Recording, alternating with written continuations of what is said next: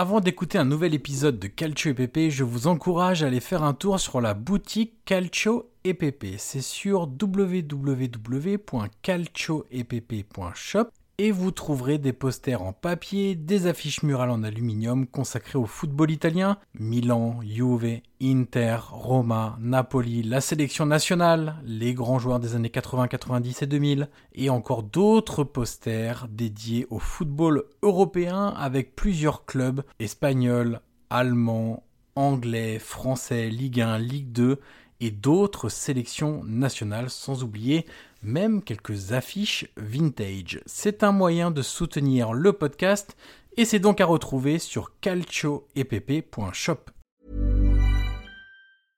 Hiring for your small business? If you're not looking for professionals on LinkedIn, you're looking in the wrong place. That's like looking for your car keys in a fish tank. LinkedIn helps you hire professionals you can't find anywhere else, even those who aren't actively searching for a new job but might be open to the perfect role. In a given month, over 70% of LinkedIn users don't even visit other leading job sites. So start looking in the right place. With LinkedIn, you can hire professionals like a professional. Post your free job on linkedin.com slash people today.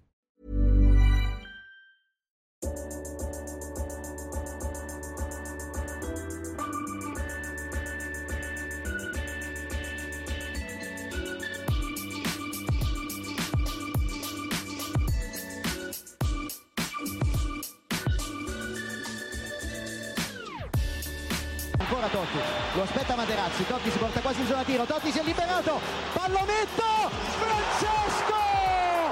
Totti! Un gol pazzesco, pazzesco per il 2-0. Cacà in percussione, cerca l'ingresso in area ancora, Cacà, davanti al portiere, Cacà, rete, rete, rete, rete, Cacà! Pallone che arriva, Trezeguet! Totti! Trezeguet! Pirlo, ancora Pirlo di tecco, tiro, gol!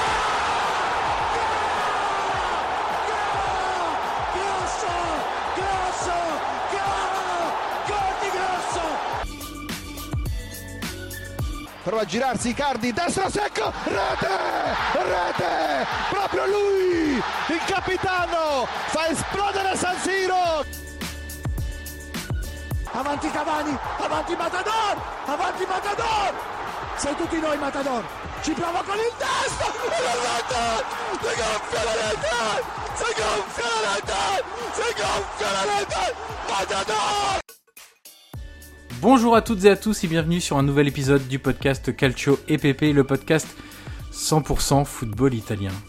Ça faisait longtemps, très longtemps même, n'est-ce pas Guillaume Maillard Pacini trop longtemps, Johan. Trop longtemps. Écoute, euh, ça faisait trop longtemps, mais malheureusement, euh, on retrouvera pas le mondial. Est-ce qu'on est attend 50 plus pour en refaire un autre ou, ou on en refera avant? Mais ouais, c'est ça faisait longtemps, mais bon, on va parler de quelque chose quand même qu'on n'aurait pas aimé parler. Voilà. Voilà, il fallait bien une non-qualification de la nationale et pour euh, nous faire reprendre les micros, mon cher Guillaume. Ouais. C'est le sujet de ce podcast. On va l'orienter peut-être un peu différemment. On va quand même revenir un peu sur, euh, euh, une semaine après. En gros, euh, ce match, revenir un petit peu sur le match, évidemment les, raisons de, de cet échec. Mais on va surtout beaucoup se pencher sur l'avenir, ce qu'il faut faire, avec qui, quels joueurs doivent passer la main, quels joueurs doivent avoir leur chance, qu'est-ce qu'il faut faire évoluer aussi évidemment dans le football italien. On va essayer de faire un ensemble, mais surtout se pencher un peu sur l'avenir, parce que malheureusement ce qui est passé est passé, on pourra pas trop le changer. Euh, Guillaume, je te propose de, de, commencer euh, à J plus 6, J plus 7 de ce qui s'est passé euh, jeudi soir dernier, malheureusement. Ça pique toujours autant, hein, Guillaume. Écoute, oui, oui. Alors, on avait parlé hier dans un space sur Twitter. C'est sûr que l'état de choc a été énorme, surtout après le but. Je pense qu'on a réagi tous de manière alors similaire et différente parce que dans les émotions, chacun les vit à sa façon. Mais c'est évident que ça reste un choc énorme. Euh, d'en rater une, c'est déjà, c'était déjà un choc. Alors d'en rater deux, euh, c'est encore plus difficile. Mais, euh, mais voilà, j'étais triste, forcément. Euh, et on va pas se mentir aussi, Johan, pour le boulot, parce que forcément Ouais. aussi, pour nous, ça joue sur, sur nos boulots et sur nos carrières. Mais c'est évident que même à, à titre voilà plus, plus, plus global, voilà, ne pas avoir l'Italie à un deuxième mondial de suite, Euh, la dernière fois, c'était en 2014, et c'était pas non plus la, la folie, on s'en rappelle. Oui, c'est sûr que c'était voilà, compliqué, mais avec le recul, euh, tu le dis bien, voilà, on, on essaie d'analyser ce qui s'est passé, de voir ce qu'on peut améliorer, et, et c'est important de faire, on va dire, une analyse un peu globale sur, sur l'état du football italien, même si, honnêtement, sans tout ça, sans faire voilà, forcément de d'analyse, on aurait dû battre la Macédoine dans tous les cas. Voilà, ça empêche. Mais aujourd'hui, face à, à cette nouvelle défaite, cette nouvelle élimination, on est obligé de constater l'étendue des dégâts. Peut-être pas repartir de zéro, parce qu'il faut pas oublier qu'on est champion d'Europe et c'est quelque chose qui pour moi n'est pas épisodique malgré, malgré ce qu'on dit, mais c'est important quand même de, voilà, de, de fixer les, les progrès qu'on peut faire et, et, définir les axes euh, sur lesquels on peut, on peut s'améliorer. Tu sais Guillaume, je me suis surpris le, le, lendemain. Alors le soir même pas trop parce que il y avait du boulot, il y avait la radio, donc on, toi il y avait évidemment Eurosport, on était ouais. obligé de, de, travailler et, et, quand on est pris dans, dans le feu du truc, on, c'est pas qu'on s'en rend pas compte, mais en fait on n'a pas trop le temps d'y réfléchir non plus. Le lendemain, tu, tu vois les mêmes euh, de solitude euh, de Narcos qui tournent oui, sans arrêt. Ouais, exactement. bah je me suis retrouvé à mon bureau le lendemain matin euh, totalement vidé en me disant mais qu'est-ce que je fais? Qu'est-ce qui s'est passé? Ouais, une euh... sidération un petit peu. Ouais, c'est ouais. ça, tu vois, et l'envie de rien, et voilà, c'est c'est c'est vraiment problématique. Et t'as raison, quoi qu'il arrive. Là, on va parler de beaucoup de choses, mais quoi qu'il arrive, tu devais battre la Macédoine Exactement. du Nord. C'est important de le dire. Et j'ai même envie de te dire, Guillaume, l'Italie n'aurait jamais dû se retrouver en position de jouer ce barrage. C'est ça le pire. En fait, ce qui fait le plus mal pour moi, euh, ce qui est le plus décevant, c'est que là, on fait un constat sur le match de la Macédoine du Nord, mais en fait, ce match, il aurait jamais dû exister. Ouais, moi je suis d'accord avec toi et, et c'est vrai, je suis d'accord. Tu vois, après le match, euh, pour me consoler un peu, j'ai regardé les réactions même sur, sur Sky, les journalistes présents, que ce soit Kondo, Caressa et les autres. Et c'est vrai que Kondo, qui bosse à, à, la République, a dit quelque chose de très intéressant. Il disait les joueurs vivaient ça comme une injustice. Mmh. Et ça rejoint un peu ce que tu dis. C'est vrai qu'à un moment, on s'est dit, mais même eux se demandaient ce qu'ils faisaient là. Ils ont été champions d'Europe. Il faut rappeler quand même, tu l'as dit, qu'on était en bonne posture, mine de rien, pour se qualifier mondial. Il y avait ces, deux pénalties de, de contre la Suisse ratées à l'aller au retour. Et c'est vrai que ça se joue à rien. Donc, on parlerait de d'autres choses aujourd'hui. Mais comme tu l'as dit, il y avait un sentiment quand même de, voilà, de, on n'aurait jamais dû être là. Et je pense que les joueurs l'ont perçu un peu comme ça en se disant, mais, en fait, c'est injuste. On est champion d'Europe. Euh, alors, ça, ça, amène à rien, mais on, on était en bonne posture. Et qu'est-ce qu'on fait là, en fait? Qu'est-ce qu'on fait à Palerme? Pourquoi on joue la Macédoine? Et malheureusement, ça aussi, alors je sais pas si tu es d'accord, mais ça a aussi poussé Mancini peut-être à faire des choix en amont en se disant, parce qu'on va pas se mentir, même moi, Yoann, moi le premier, je me suis dit, on va, on va déjà quand même se focaliser sur la finale contre le Portugal ou la Turquie, parce qu'on s'est dit, on s'est tous dit, ça va être le match d'en face qui va être le plus compliqué et pas le nôtre. Et en fait, je pense qu'on a tous fait l'erreur de se dire, de se projeter trop loin. Et malheureusement, ça se joue à rien, mais voilà, tu, te fais éliminer derrière. Et, et, pour revenir sur euh, les matchs de la Suisse, mais on peut aussi englober euh, la Bulgarie, l'Irlande du Nord aussi. C'était les, quatre matchs très importants avant évidemment ce match de la Macédoine du Nord. Euh, tu connais mon appétence pour les stats. Le lendemain matin, dans ma période même narcos de solitude où j'étais incapable de bouger, j'ai quand même regardé un peu les fameuses expected goals. Ouais. Tu sais que sur les quatre matchs, donc Bulgarie, les allers-retours contre la Suisse, Irlande du Nord et j'ajoute celui de la Macédoine du Nord, tu termines avec 9,5 expected goals, t'as marqué deux buts. T'as ouais. marqué deux buts. Ouais, ça résume un peu, un peu bah, contre la Macédoine du Nord, je crois que c'est 32 tirs. Hein. Bah, même si la, ouais. le tir de Berardi, Guillaume. Pour moi, mais pour moi, c'est la plus grosse occasion. Et, et pour moi, c'est là aussi que, euh, et c'est pour ça, tu vois, alors avant qu'on fasse l'état des lieux euh, du, foot italien, du calcio, c'est vrai que tu vois, pour moi, cette frappe-là est symbolique parce que tu le sais comme moi, qu'à solo, avec la saison qu'il qu fait et qu'il vit, il a marqué son centième but en Serie A euh, le week-end juste d'avant. Il fait probablement la meilleure saison de sa carrière à Sassuolo, la plus accomplie du moins. Et cette frappe-là, 9 fois sur 10, voire 10 fois sur 10, il l'a mis à Sassuolo. Mais là, il a le pied qui tremble et il sait le, le poids de l'enjeu. Et je pense qu'une partie des joueurs, au-delà de l'injustice qu'ils pensaient vivre, ont même été paralysés mentalement par la taille de l'enjeu. Parce qu'en rater une de Coupe du Monde, c'est déjà compliqué. En rater deux, et je pense qu'ils ont senti le poids du truc et Berardi sur cette frappe là qui doit qui doit mettre en lucarne ou, ou du moins qui doit allumer il ouais. doit allumer le but il a pu enfin je peux pas dire qu'il a plus qu'à la mettre mais il a juste il a juste à cadrer, à cadrer ouais. et, et, à frapper fort quoi et en fait tu sens qu'il tremble alors qu'il a un pied gauche merveilleux Mimo Berardi. Et malheureusement il, il tremble aussi. Donc euh, comme tu l'as dit après bon, on parlera du, du problème peut-être du, du, numéro 9 mais c'est sûr que sur ce match là tu as des joueurs qui mentalement euh, n'ont pas été à la hauteur de l'événement parce qu'ils ont trop pâti justement l'enjeu de, de, ce match-là. Et puis il y a des joueurs qui n'ont pas été euh, à la hauteur non plus euh, sportivement, c'est-à-dire dans, dans, leur performance individuelle, parce que on souligne tous que l'Italie a un collectif qui réussit à pallier à l'absence de, de, stars, et ça c'est vrai, il y, a, il y, a très peu de stars dans cet effectif-là. Tu prends tout l'effectif, t'as quoi? T'as deux trois stars aujourd'hui, enfin qui peuvent avoir le statut star, c'est Jorginho, Verratti, Donnarumma. J'en vois pas d'autres personnellement.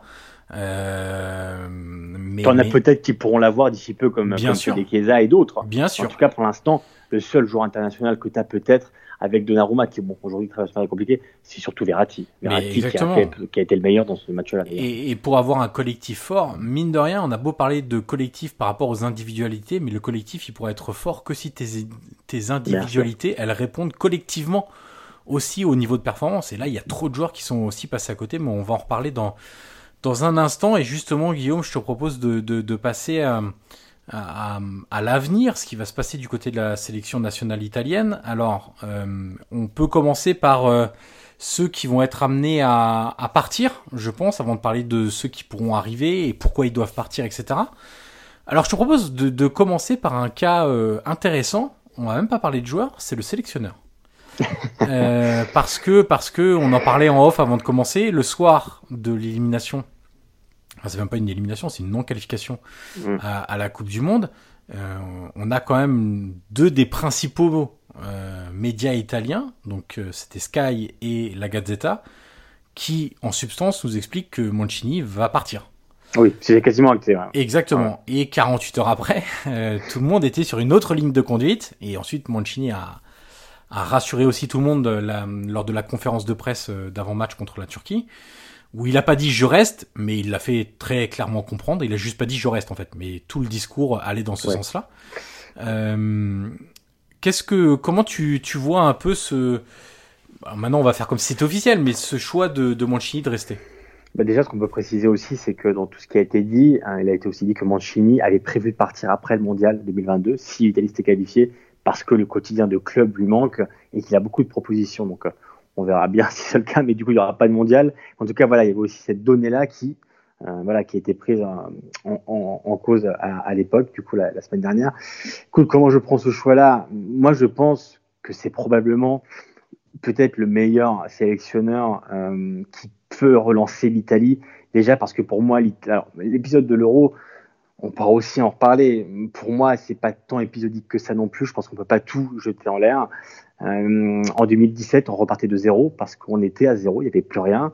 Euh, alors, il y avait quand même des données différentes. Hein. Le groupe était plus compliqué, tu avais un adversaire aussi en barrage plus compliqué, tu n'étais pas champion d'Europe. Aujourd'hui, quand même, tu as quand même des bases sur lesquelles tu peux repartir.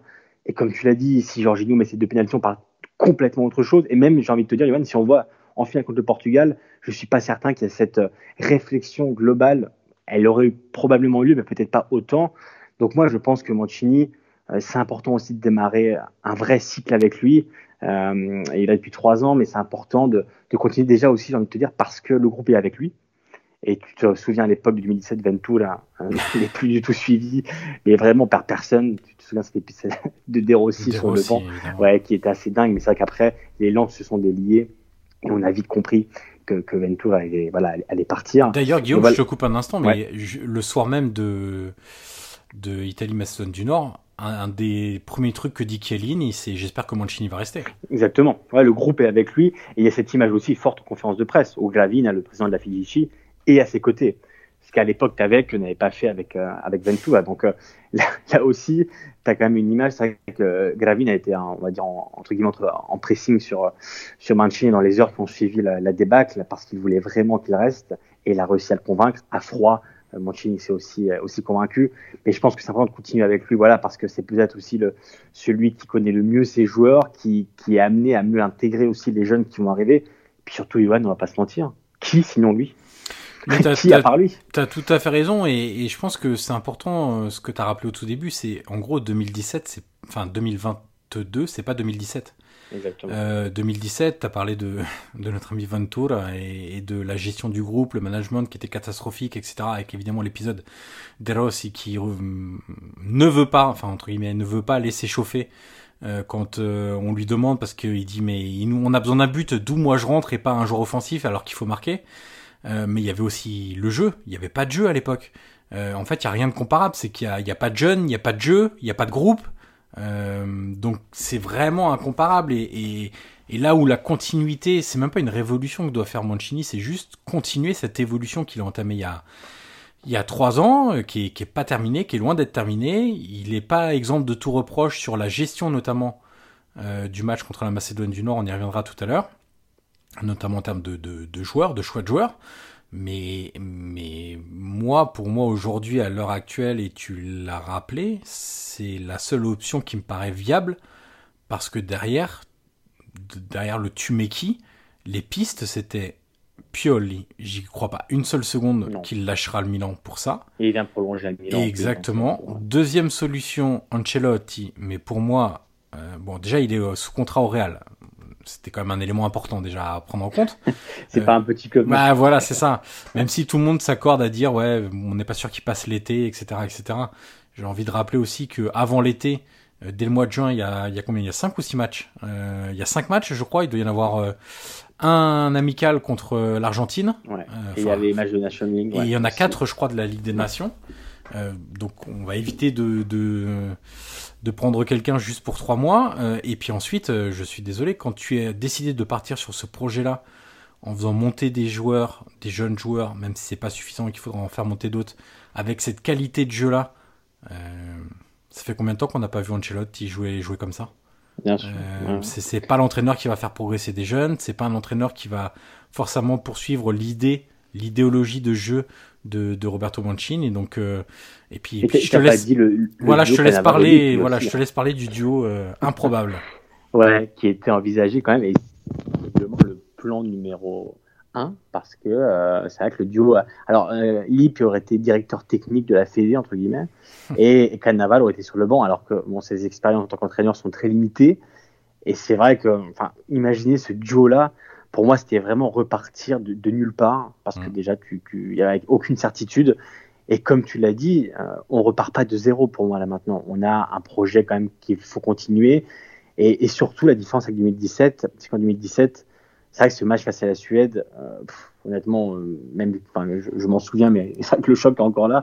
Mais en tout cas, j'ai pas eu la sensation qu'on pouvait le gagner ce match-là. Mm. Euh, à l'aller, voilà, on prend un but un peu, un peu casual, mais au retour, en tout cas, voilà, c'est un peu n'importe quoi, mais en tout cas là, ça se joue à rien. Voilà, les pénalités de Jorginho, euh, ça se joue à pas grand chose. Malheureusement, ça, voilà, c'est le jeu, c'est comme ça.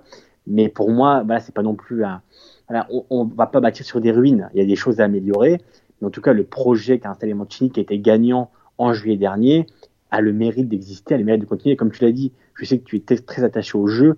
On a vu un beau jeu durant l'Euro. C'est passé parfois ric face à l'Autriche, face à l'Espagne, mais le fait est que c'est passé tu as été battre l'Angleterre en finale chez elle. Donc en, en 7 mois, tu n'as pas pu de, euh, devenir une équipe de pitre alors que tu étais une équipe de, de héros l'été dernier.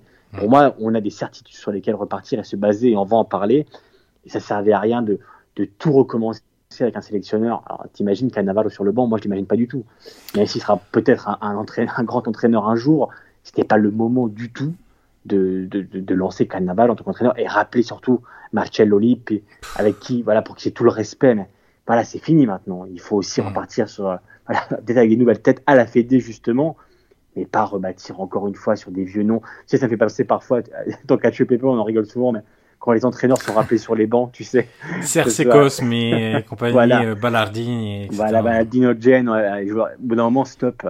C'est aussi important peut-être de changer des têtes ailleurs, mais je pense que Mancini, et je pense qu'on est d'accord là-dessus, est l'homme le plus idoine ouais. pour continuer, même si, évidemment, il a fait des erreurs sur ce match-là.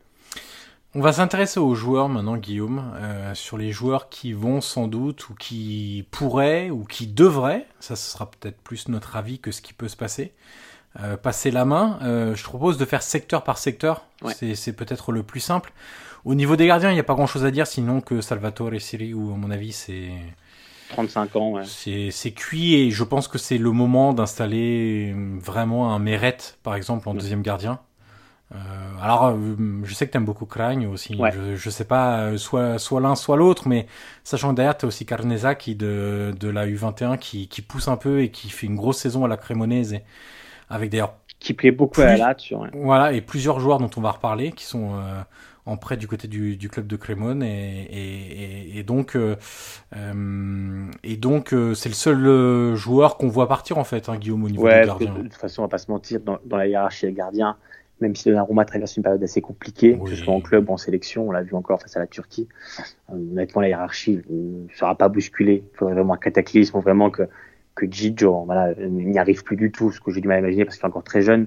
Mais Donnarumma est pas du tout en danger, du moins j'imagine pas euh, mérite prendre sa place ou euh, au crâne. Voilà, Donnarumma reste quand même le, le taulier du poste, même si évidemment en ce moment c'est un peu compliqué.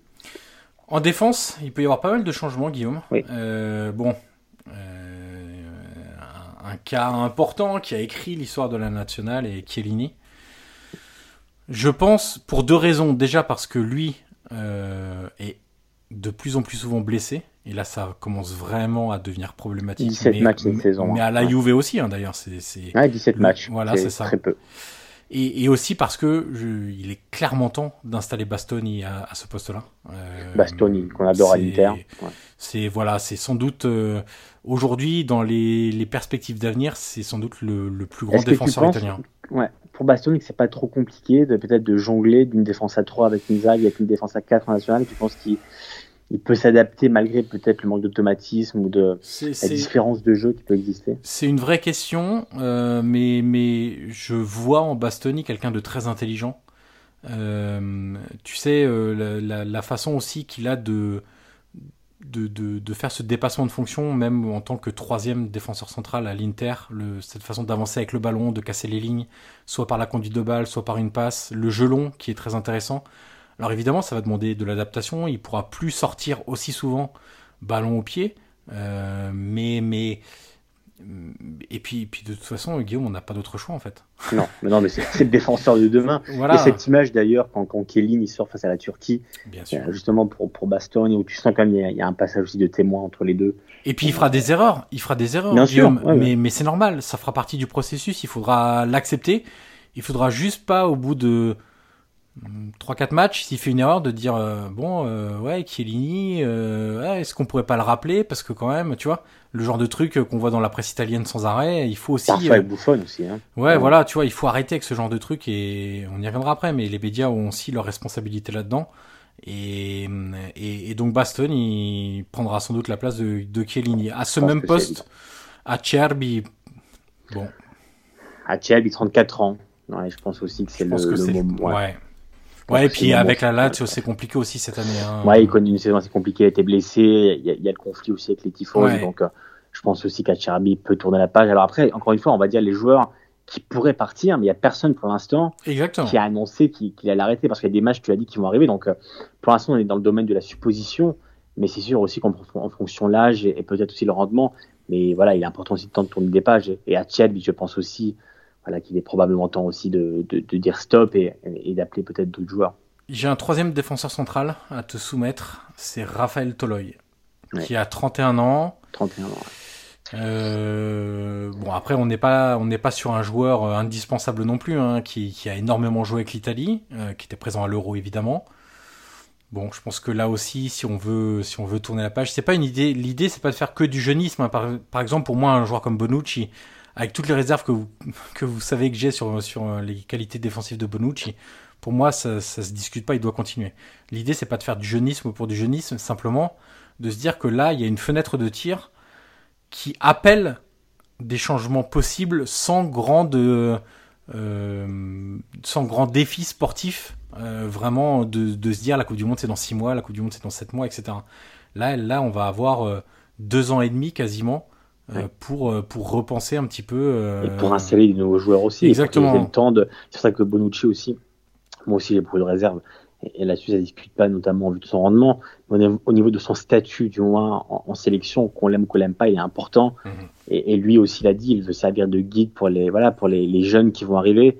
Et, et c'est pour ça que comme tu l'as dit il n'y a pas une grande compétition qui va arriver. Il y a, il y a la Nations League mais honnêtement euh, voilà, ça passionne peu de personnes. On sait bien que c'est pas ni une Coupe du Monde ni un Euro donc aussi, on va avoir des, des tests grandeur nature. Donc c'est important aussi de voilà d'appeler des, jeunes ou qui, auront le temps de s'adapter à cette nouvelle réalité qui est la sélection, qui restera champion d'Europe quand même. Mais voilà, c'est important. Bah, comme tu l'as dit, Toloy, c'est pas un élément indispensable. Il a 31 ans. voilà, je pense que ce sera pas avec lui qu'on va construire la nationale de demain, parce que c'était déjà pas celle d'hier ni d'aujourd'hui. Il était là dans les, on va dire dans les rotations. Mais voilà, c'est aussi un joueur sur qui on peut, voilà, on peut, on peut faire l'impasse. J'ai deux latéraux à te soumettre, Guillaume. Euh, le premier, Florenzi.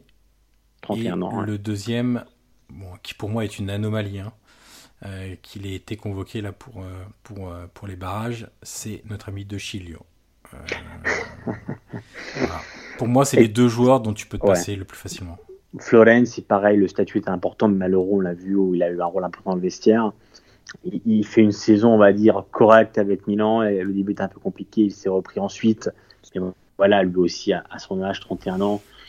À voir peut-être que Mancini voudra continuer avec lui pour, euh, voilà, pareil, pour transmettre un peu le flambeau, mais à droite, avec Di Lorenzo qui, était malheureusement blessé, Calabria qui n'a pas été appelé, on se demande tous pourquoi Exactement. Moi, je pense que voilà, on peut aussi se, passer de, Florence. Après, quand on dit ça, Guillaume, c'est en gros, euh, s'il y a une galère et que tu as besoin d'un joueur, ah oui, euh, évidemment, évidemment. là. mais, dans l'idéal. Voilà, mais construire, euh, si tu as deux personnes par, par poste, tu as tout à fait raison. Di Lorenzo et, Calabria, c'est les deux qui doivent être à droite, en fait. Mais tu sais que du coup, il a convoqué Florence, qui est la double de Calabria avec Milan. Mais oui, bien sûr.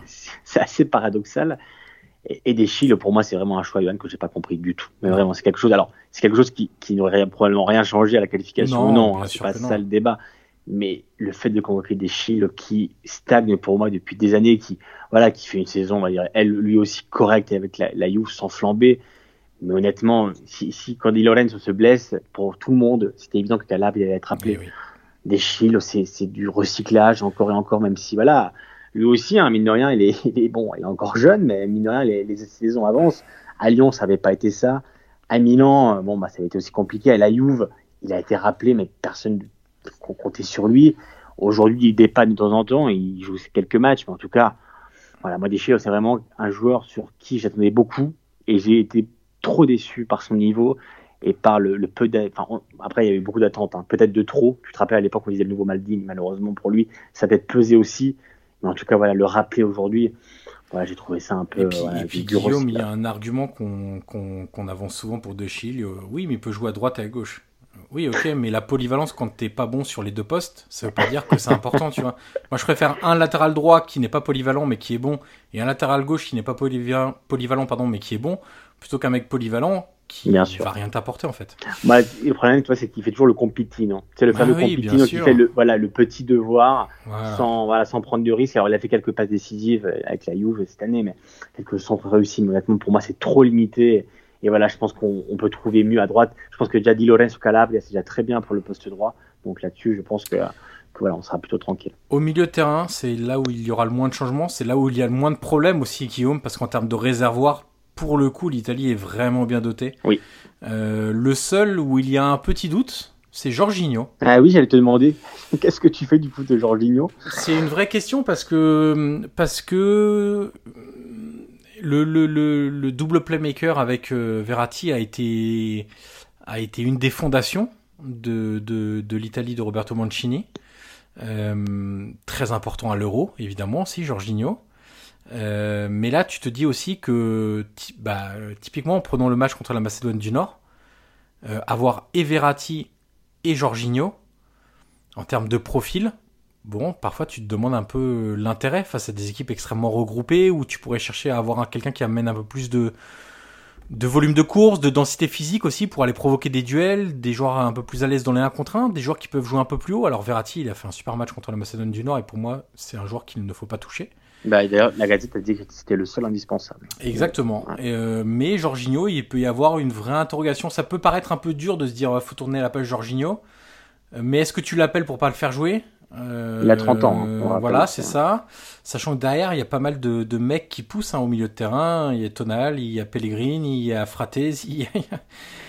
Et on va en parler d'autres après encore qui, et Locatel, pas, euh, Locatel exactement. Euh, bon hier il y a il y a, hum, il y a Pessina qui a joué aussi en poste de, de, relayeur, mais lui il est dans une saison un peu compliquée aussi Pessina à, à, l'Atalanta entre blessures et difficultés à, à revenir en forme. Mais bref, tu as quasiment 10 joueurs, 10 milieux de terrain pour 5-6 euh, postes en fait.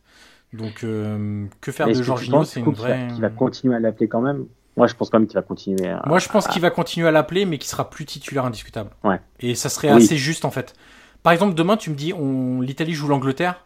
Banco, je remets Jorginho, Verratti et un troisième, soit Barella, soit Locatelli. Tu me dis, on va jouer la Bulgarie, la Macédoine du Nord, euh, la, la Roumanie, euh, la Finlande, etc. Je me dis, allez, un peu plus d'ambition. euh, je sors Jorginho, je mets Verratti devant la défense et je mets Locatelli, Barella ou, ou Tonali, Barella ou, ou hum, Tonali, Pellegrini ou tu vois, quel- d'autres profils aussi qui t'amèneront plus de choses face à des défenses regroupées en fait. Ouais. Euh, mais, mais, mais je le vois pas sortir euh, vraiment du groupe en fait. Sauf si lui le décide. Après, ça peut être une décision de, de sa part. hein. Ouais, je pense pas. Moi, je En- pense pas continuer. donc. En attaque, Guillaume. Bon, il y a deux épineux. En attaque, Guillaume, il y a deux cas Ah. épineux. Allez. Bon, on commence par le. Le. Vas-y. Le, le- je sais pas comment l'appeler, le, le, le, cas le plus emblématique, euh, notamment dans les choix de Mancini, c'est Lorenzo Insigne. Alors, que dire de Lorenzo que c'est compliqué avec Naples aussi. Hein. Ouais, C'est oui, important c'est de ça, le dire. bien sûr. Et, oh, alors, pour ceux qui ne le savent pas, qui vivraient sur Mars, voilà, il a signé à, à Toronto euh, en janvier dernier. Son départ est acté. Depuis, hein, moi, déjà avant, c'était pas non plus, on va dire, la, la folie. Depuis, c'est encore plus compliqué avec Mm. les supporters. Déjà que je pense, aurait préféré qu'il parte en janvier pour euh, vite clore ce chapitre-là. Et c'est vrai qu'avec la sélection, il a aussi le numéro 10. Il l'avait face à la Macédoine. Euh, et Surtout voilà, ne pas- dis pas qu'il y avait le numéro 10 Non, contre la Non, Turquie, s'il te plaît. Non, on fera un autre podcast là-dessus. Ouais. le numéro 10. Euh, spoil, c'était Europe Euro. Mais euh, pour, pour revenir sur Insigne, évidemment qu'il a déçu, Johan. Et, et tu sais, même à l'Euro, quand même, c'était pas l'Insigne qu'on avait connu. euh, voilà, l'Insigne en grande forme.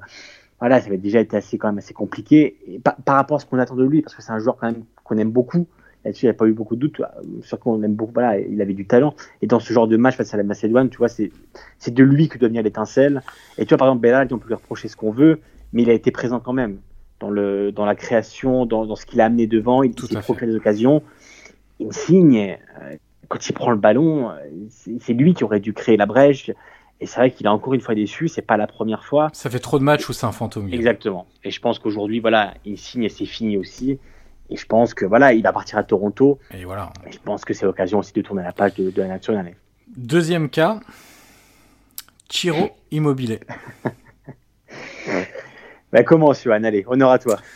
Je te donne Alors, la patate chaude. Mo- Moi, moi j'en avais parlé à la radio. Je pense qu'il faut continuer à l'appeler, mais c'est Scamac qu'il faut installer en numéro 9. Bah, Il faut continuer à l'appeler parce que je, je veux pas faire que du jeunisme d'un côté ou du dégagisme de l'autre, en fait. C'est-à-dire que Immobilier, ok, il a, il a pas, il pas performé comme tout le monde l'attendait. Euh, mais aussi, on peut se poser une question. C'est comme avec Bonucci tout à l'heure, en fait. Là où c'est plus facile pour Chiellini, au-delà même des blessures, c'est que derrière, il y a la solution. La solution, c'est Bassoni.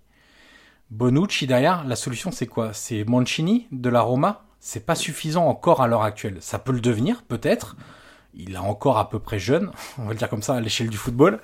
Euh, ça, ça peut le devenir, il doit progresser, etc., etc. Mais c'est pas aussi évident que Bassoni Chiellini, si tu veux. Ouais. Et bah pour Immobilier, le truc c'est que c'est évident que Scamaca doit être installé, mais si on n'appelle pas Immobilier, t'appelles qui derrière Scamaca Et surtout qu'Immobilier, c'est encore le meilleur buteur de la série aujourd'hui. Ouais, bien sûr.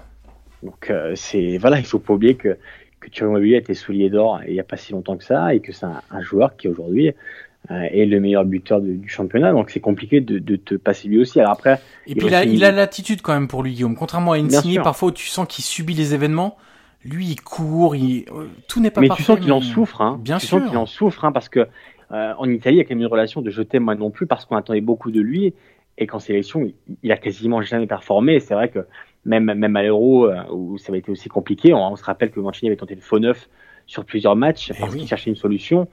Et et on va pas se mentir aussi, l'Italie n'est pas non plus une nation historique de, de bombes. De, voilà, il y en a eu, certes, mais on n'est pas non plus une nation qui, euh, voilà, certes, on peut rappeler les Inzaghi, les Vieri, les, voilà, mais il faudrait remonter encore plus loin. On en parlait hier dans le Space euh, avec Eric de, de SoFoot, tu vois, mais les, les, les Massola, les Piola à l'époque, tu vois, ça remonte hyper loin. Donc, euh, Immobile, aujourd'hui, il est encore performant en club. Et comme tu le dis, en sélection, c'est trop compliqué et c'est peut-être euh, impossible de passer, d'un, d'un- d'un- de passer d'un joueur comme lui qui, euh, qui a encore une fois marqué sa vingtaine de buts. C'est une habitude chaque année. c'est sûr qu'il y a une, voilà, une différence de jeu entre la Lazio et de confort et d'automatisme. Au-delà même du maillot qui pèse, euh, évidemment, ça c'est vrai, je le conteste pas. Hein. Mais, mais je trouve que dans les débats en Italie, on se contente de dire ça. Et, pour moi, c'est pas suffisant. La Lazio, même la Lazio de Sarri, ne joue pas comme la sélection nationale. Je sais pas si tu as le même avis que moi, petit laïus sur la Lazio de Sarri. Tu t'attendais sans doute pas à ce, à ce, à, à, je sais pas de disposition, mais à, euh, à ce style de jeu-là. Moi, la Lazio de Sarri, c'est fou comme en fait, là où elle est la plus dangereuse, c'est en transition, c'est en contre. Et ça, c'est hérité de Inzaghi. Euh, parce que Inzaghi, tu sais très bien, c'était bloc médian, 3-5-2, bloc médian, et on se projette vite vers l'avant. Avec le nouvel entraîneur, il y a cette volonté de plus contrôler. Ça, c'est indéniable, mais les occasions les plus dangereuses de la Lazio à chaque match, et j'ai vu tous les matchs de la Lazio cette saison, elles arrivent en transition à la récupération parce qu'ils se servent de Pedro et de Felipe Anderson qui vont très vite sur les côtés. Et Zaccagni même. Hein, et Zaccagni maintenant qui, qui, qui, a un peu pris la place aussi euh, sur, sur l'aile gauche. Et donc, c'est plus facile pour Immobilier qui est un dévoreur d'espace. Le problème quand tu as un jeu de position sur attaque placée, on va dire lente, entre guillemets, c'est que Immobilier ne peut pas euh, utiliser ses, ses, ses, ses facultés de déplacement dans l'espace euh, quand il a du champ devant lui. Et, et, c'est un vrai problème, et c'est aussi ce qui explique, c'est pas la seule chose, évidemment il y a le poids du maillot, mais on s'arrête trop souvent sur ah ouais mais jouer pour l'Italie c'est pas pareil que jouer pour la Lazio, c'est vrai, mais regardons aussi les styles des équipes pour essayer de comprendre pourquoi un attaquant avec certaines qualités n'est pas performant en national. Il y a un problème d'acheminement et de, vers le but, sur, la construction, c'est totalement différent, je suis d'accord avec toi. Après, je vais aussi me faire l'avocat du diable lui aussi aurait peut-être pu, on va dire, dépasser tout ça et s'imposer dans, un autre registre, alors Qui, qui, est évidemment plus, plus complexe, hein, parce que et en plus, faut, faut oublier Johan qu'en sélection, t'as quand même beaucoup moins de temps pour t'adapter à un nouveau jeu et, et, c'est toujours plus complexe de construire aussi. Mais voilà, Immobilier aussi, parfois a eu les occasions, il les a manquées. Et il y avait aussi un problème de confiance qu'il a, qu'il a toujours avec la sélection parce que justement, il pâtit beaucoup de, de, de, cette relation qui s'est construite avec le, le, public italien, qui est un peu de je t'aime moi non plus, et, et, ce manque de confiance-là, tu le vois sur des occasions qui, avec la Lazio, il, n'aurait jamais raté. Donc voilà, je suis d'accord avec toi sur le jeu. Après, je pense que lui aussi a fait ses erreurs mhm. euh, avec la sélection, mais je pense voilà, on peut pas tirer une croix aussi facilement sur le meilleur buteur italien de ces dernières années en, en Serie A. Il est à 20 buts minimum par saison depuis qu'il a fait son voilà son périple, que ce soit à, Dortmund ou à Séville, mais depuis qu'il a fait Torino et Lazio, c'est un des meilleurs attaquants d'Italie, si ce n'est le meilleur attaquant italien. Donc, euh, je veux bien qu'on prépare euh, la suite. Et Scamac, comme je l'ai dit, est, un choix assez naturel euh, parce qu'il a toutes les qualités pour le faire. Après, Scamac, il faut pas oublier non plus qu'il n'est pas encore accompli, qu'il lui faut du temps, qu'il lui faut apprendre. Et à côté d'un joueur comme Ciro Immobile, tu vois, par exemple, je sacrifierais plus peut-être Igalo. Oui euh, que j'aime beaucoup. Je suis d'accord. Voilà, que Thierry Mobile qui est aujourd'hui euh, est, le meilleur buteur de la série. Mais tu sais quoi, moi je sacrifierais aucun des deux en fait, parce qu'on va parler des autres euh, des autres attaquants. Mais t'as pas mieux. non, alors c'est ça. Alors moi déjà, mettons les pieds dans le plat. Joao Pedro, c'est non. Non, je pas. Mais matin, midi et soir. Mais c'est pas de sa faute. Alors, encore non, fois, hein, c'est pas du tout de sa faute. Bien sûr. On est là aujourd'hui, hein, mais c'est sûr que l'appeler dans, dans, un moment comme ça, c'est assez symbolique quand même du, du moment que tu traverses. C'est ça. Et puis euh, surtout, euh, le préférer lui à, à ou Zakai sur le banc contre la Macédoine du Nord. Bon, bref. Donc pour moi, c'est non. Alors Balotelli, c'est non matin, midi et soir. Même chose. Parce que oui, sur un geste, machin, oui, ça fait 10 ans que sur un geste, il peut faire quelque chose. Ça fait 10 ans, 10 ans que ce geste, on le voit pas. Donc euh, c'est non. Je sais pas si t'es du même avis, mais moi, c'est hmm. non. Pareil. Et ensuite, euh, donc pour le registre d'attaquants, c'est à peu près tout ce que j'ai. Euh, J'écarte aussi Zappacosta, euh, en nom que je m'étais noté. Et puis Bernardeschi aussi. Voilà. alors il n'était pas là, hein, donc c'est pas le débat. Mais... Ça se touche chaud s'il nous écoute, mais non, mais... non, mais tu vois, tu vois, Guillaume, comme on parle de de de de, de l'évolution dans les semaines, mois à venir. Euh, la Macédoine du Nord, c'est pas de la faute de Bernardeschi, hein, mais juste là, on, se projette, on se projette sur ce qui va arriver à l'avenir. Et aujourd'hui, le milieu de la Juve ne justifie plus sa, sa, présence au sein de, de l'effectif en fait. Et, et ça ne deviendra jamais un titulaire à part entière de la sélection. Donc donnant la chance à d'autres milieux ou d'autres joueurs de côté, plus talentueux que, que lui, qui joue peut-être pas à la Juve, mais sans doute avec plus de talent que lui, bah, d'essayer de, de, devenir indispensable à, la sélection. Mais surtout que les joueurs de côté, tu les as en Italie. Tu as quand même des joueurs qui, voilà, un joueur comme Zagnolo, tu vois, on parle souvent de crack, entre guillemets. Alors, Dieu sait qu'en Italie, on n'a pas des Mbappé ou autres, mais tu vois, des joueurs comme Zagnolo, comme Chiesa, on sait très bien, que c'est autour d'eux qu'on va construire l'attaque de la nationale. Et donc, là-dessus, même si, voilà, Bernadeschi, malheureusement, alors on va voir s'il prolongera la Juve ou pas. Mais voilà, on a bien compris aussi que c'était pas le joueur qu'on attendait il n'a pas du tout répondu aux attentes. Donc, euh, déjà, la c'est compliqué. Donc, de là, après la sélection aujourd'hui, je pense que là aussi, il faut tourner la page. Alors Guillaume, justement, on va tourner la page. Qui doit arriver durablement dans cette équipe? Je te propose trois catégories. La première, ça sera dans le 11, c'est-à-dire, alors ça ne veut pas dire prendre la place tout de suite, mais c'est être euh, plus présent dans la rotation. C'est-à-dire parfois faire un match, parfois deux d'affilée, tu joues pas le troisième mais tu reprends le quatrième. Deuxième catégorie, arriver dans le groupe, c'est-à-dire que soit ils n'ont pas du tout connu le, groupe de la sélection, soit ils ont été appelés une fois en janvier par exemple lors du stage, euh, mais ils méritent leur place. Euh, et puis le troisième, c'est, on va appeler ça surveiller de près, c'est-à-dire les, plus jeunes euh, sur qui il faut commencer à peut-être à, compter. Alors je te propose, Guillaume. On commence par quoi? bah, je te propose même chose par secteur. Voilà. Alors gardien, on a un peu répondu déjà tout à l'heure. Hein. Il y aura pas de bouleversement une fois qu'on aura dit qu'il y a Donnarumma, Cragno et non, on peut citer ouais, aussi Golini, Vicario. Moi, ouais, mais regarde, Golini, il joue pas. Et tu vois qu'il a 26 ans. Euh, et tu as dit Carnese qui, qui, a 21 ans. Et il faut aussi surveiller Plizzardi, qu'on, voilà, on, on, en parle même depuis longtemps, qui a 22 ans, qui est en prêt actuellement. Voilà, au niveau des gardiens, je pense qu'on n'a pas trop à être inquiet là-dessus même si ce serait important de récupérer le vrai Donnarumma, si possible. ça serait pas mal. Ça serait pas mal. En défense, Guillaume. Euh, Bastoni, c'est fait. On l'a dit. Alors, tu sais ce qu'on va faire? Imaginons les quatre défenseurs dans les prochains mois. Est-ce qu'on est, d'accord si on dit Di Lorenzo à droite, mm. Bonucci axe droit, Bastoni axe gauche, Spinazzola. Si, si, si, il revient bien, etc. Mais on, part sur ça. Maintenant, comme on se dit qu'il faut deux joueurs par poste, quelles seraient les réserves? À droite selon toi? On l'a déjà un peu dit Calabria. Voilà, Calabria, je pense qu'il a, il a aussi le, profil pour. Euh, voilà, aujourd'hui il a accompli à Milan, il, a trouvé sa place, il est capitaine.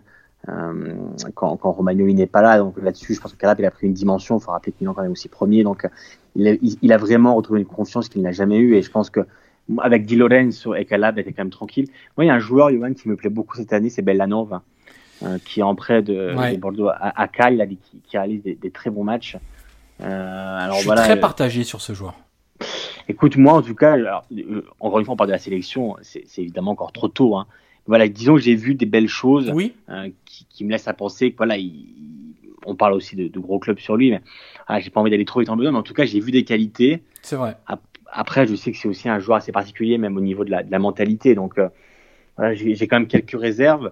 Mais moi, tu sais, franchement, si tu me dis le, côté droit, le couloir droit avec Di Lorenzo Calabre, il y a Di Lorenzo qui est très très loin que le Napoli, qui est malheureusement blessé actuellement. C'est un gros coup dur pour Naples dans la course au titre.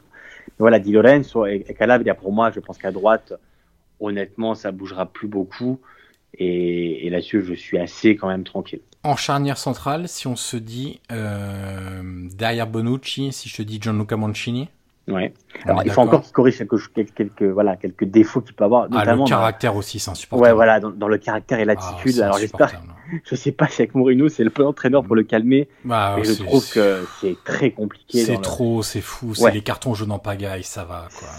Et puis surtout, j'ai l'impression que c'est surfait tout le temps. Mais bien sûr. C'est exagéré. Et et c'est pas naturel. Et un leader, c'est pas ça pour moi. C'est, ça doit être plus naturel que ça. Et c'est vrai que j'ai vraiment un problème avec Pointy, c'est voilà, un problème de caractère. Tu l'as dit. Une fois qu'il aura corrigé ça, je pense que ça peut être un très bon défenseur. Voilà, il a encore beaucoup de, de, de limites. C'est pour ça qu'on parlait notamment que Bonucci, on peut pas le, le sacrifier maintenant. Et, et, et, sur Mancini, le, problème des cartons jaunes, il prendrait des cartons jaunes sans arrêt dans le jeu, tu vois, des fautes, machin, Oui, totalement. Ouais, ouais. Mais, mais les trois quarts des cartons, il faudrait que je me penche clairement sur, sur les stats là-dessus. Je, je vais pas exagérer, je vais dire la moitié pour pas trop exagérer. Ah, bien sûr. C'est des contestations. En plus, des trucs bidons. Contestation à 70 mètres de ton but. Mais ça sert à quoi? À part te prendre un carton, ça sert à quoi? Euh, Bon, bref. Donc Mancini. Point, point, point, point délicat derrière Bastoni. Derrière Baston, écoute, moi, je, je, me suis fait une petite liste quand même de. Alors, il y a Luis Felipe aussi qui, était, qui a été appelé quand même, on va dire, dans les rotations avec, avec, avec Mancini. Alors, moi, je le garderais, lui. C'est pas un mais je le, je le garde en secours, tu vois. Dans le... S'il continue à nous faire des listes de 33 euh, ou de 34. Je suis d'accord avec toi, mais tu vois, alors, Luis Felipe, moi, moi aussi, je, je l'apprécie, mais j'attends de lui quand même, il a 25 ans, le, le fameux Grande Salto, quand même. Ouais. Voilà, qui passe, qui passe ce cap. Mais euh... on l'aura peut-être pas, Guillaume, hein, parce que. Peut-être. T'as vu sur. Je sais pas si t'avais suivi ça, mais Sky a. C'est 10 mars, au dit qu'il avait signé au Betis hein, pour la saison prochaine. Ouais, bah c'est pour ça, mais c'est pour ça, justement. Donc, euh... Donc euh, ça m'inquiète assez. Alors après, tu vois, il faudra surveiller aussi. On rappellera que la Juve a pris Gatti aussi oui. de qui voilà qui à Frosinone ouais, qui est laissé en prêt donc voilà c'est aussi un défenseur à surveiller c'est Lovat de Cagliari qui réalise plutôt une bonne saison aussi et, et qui est encore assez jeune hein, parce qu'il a 22 ans donc euh, ouais. donc c'est c'est un joueur intéressant tu as aussi Gab il y a du Milan mais qui doit encore s'accomplir ouais. et puis partir en prêt ça lui ferait du bien c'est encore très tôt pour l'instant mais voilà, en tout cas, comme tu l'as dit, Bastoni, c'est notre défenseur d'aujourd'hui, de demain, sans hésitation.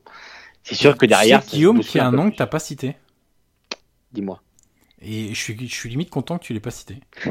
C'est Romagnoli. Tu sais pourquoi, euh, Johan? Parce que Romagnoli, pour moi, il. Voilà, je trouve qu'il a. Tu rends-toi compte, tu sais que depuis l'arrivée. Alors, euh, quand Kier arrive à Milan, il lui a pris sa place. Mm -hmm. Ensuite, Tomori est arrivé, il lui a pris sa place. Euh, Kaloul, aujourd'hui, il lui a pris sa place le, le, le, le, problème de Romagnoli avec Milan aujourd'hui, bon, c'est qu'il est en fin de contrat et, et, on le sait, il va partir normalement à Lazio. Et le problème, c'est son statut, parce qu'il faut rappeler qu'il était capitaine.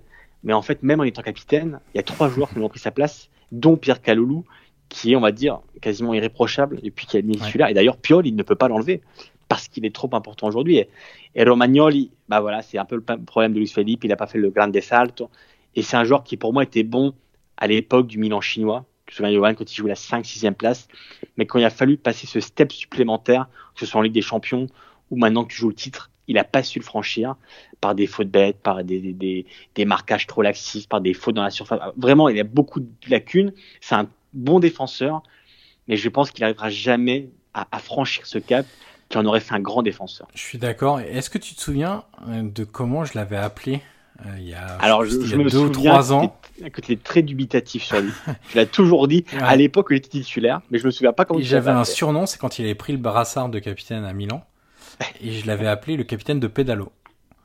Euh, parce que Eh ben, pour moi, il, il, il a rien d'un grand défenseur. C'est un joueur qui est lent, qui sert jamais son attaquant de près. Euh, donc il a toujours deux mètres de retard quand il essaye d'anticiper.